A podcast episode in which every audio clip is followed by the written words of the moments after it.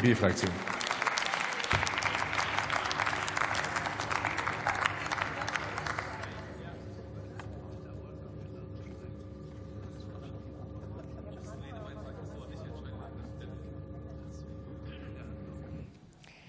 Sehr geehrter Herr Präsident, werte Kolleginnen und Kollegen! Also ich wundere mich ja schon manchmal ein bisschen, je später der Freitagnachmittag, desto dreister die Aussagen mancher Kollegen hier im Raum.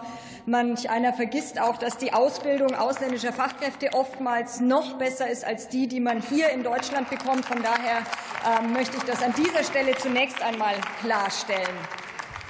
Ich bin Pflegeunternehmerin und deswegen weiß ich auch um die Situation des Fach- und Arbeitskräftemangels aus erster Hand. Und ich weiß auch aus erster Hand, wie schwierig es ist, qualifiziertes und vor allem auch motiviertes Pflegepersonal zu finden. Und ich weiß, wie dringend die zu Pflegenden auf die Unterstützung durch die Pflegekräfte angewiesen sind. Mit jedem Jahr wird es schwieriger. Immer weniger junge Menschen müssen sich um immer mehr ältere Menschen kümmern. An kaum einer Stelle wird das so deutlich wie im Pflegebereich. Der Wettbewerb um die besten Schulabgänger ist jedes Jahr hart und er wird noch härter. Laut Statistischem Bundesamt sank im Jahr 2022 die Zahl der Auszubildenden in den Pflegeberufen im Vergleich zum Vorjahr um sieben Prozent. Um das mal konkret zu machen, das sind über 4000 junge Frauen und Männer, die wir in der Pflege mehr als gut gebrauchen könnten. Und das zeigt, um junge Menschen für einen Pflegeberuf zu begeistern, brauchen wir dringend attraktive Berufsbilder und Perspektiven. Und dazu gehört neben der dualen Berufsausbildung eben auch das Hochschulstudium. An der Stelle möchte ich aber auch ganz klar sagen, als FDP-Fraktion sehen wir die zunehmende Akademisierung von Ausbildungsberufen ja generell eher kritisch.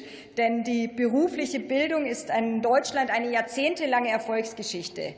Das Fundament unserer Gesellschaft ist in großen Teilen das Wissen und die Fähigkeiten, die Millionen von Menschen während ihrer Ausbildung erlernen und erlernt haben. Wir müssen also auch den Wert der Auszubildenden im Pflegebereich und deren Arbeit besser wertschätzen. Und deshalb ist es auch begrüßenswert, dass durch den Gesetzesentwurf erstmals auch digitale Kompetenzen als Ausbildungsziele in den Pflegeberufen festgeschrieben und digitale Unterrichtsformate ermöglicht werden.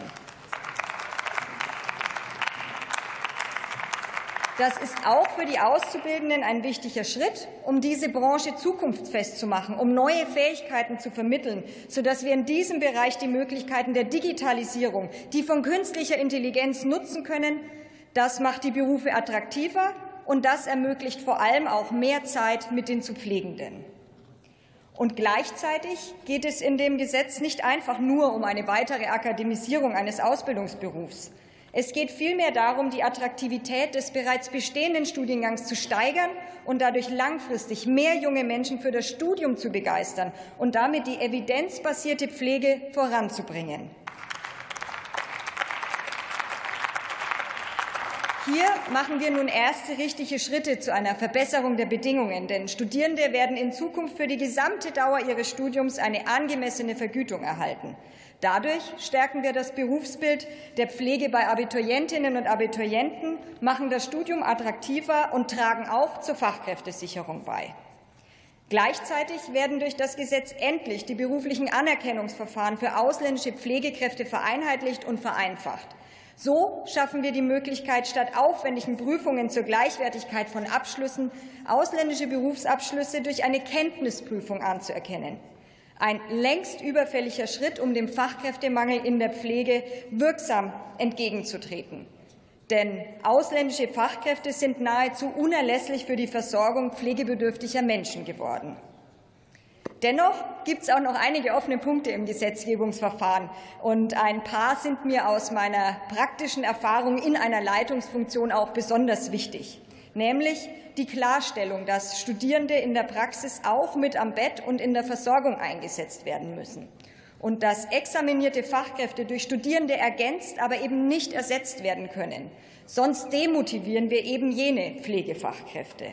Und die Übertragung heilkundlicher Tätigkeiten auf Pflegekräfte muss baldmöglichst geregelt werden. Denn die Pflegekraft soll selbst entscheiden, ob Rollstuhl oder Rollator, ob Ergotherapie oder Physiotherapie notwendig ist. Zum Schluss noch eine persönliche Anmerkung. Berufe in der Pflege und Tätigkeiten in der Pflege sind von hohen medizinischen, organisatorischen und psychologischen Anforderungen geprägt. Die meisten von uns kommen spätestens im Alter damit in Berührung. Wir können jetzt gemeinsam dazu beitragen, dass mehr Menschen auch langfristig in den Genuss von guter Pflege kommen, weil wir die Rahmenbedingungen für die Ausbildung gemeinsam verbessern. Herzlichen Dank.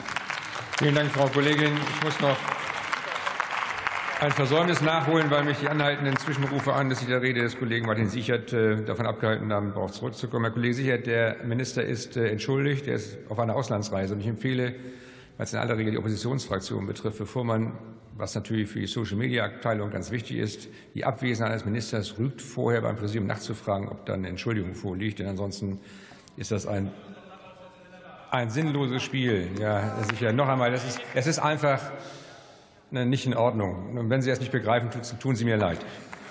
Dann tun Sie mir einfach leid. Nächster Redner ist der Kollege Atte Stürpiner für die Fraktion Die Linke.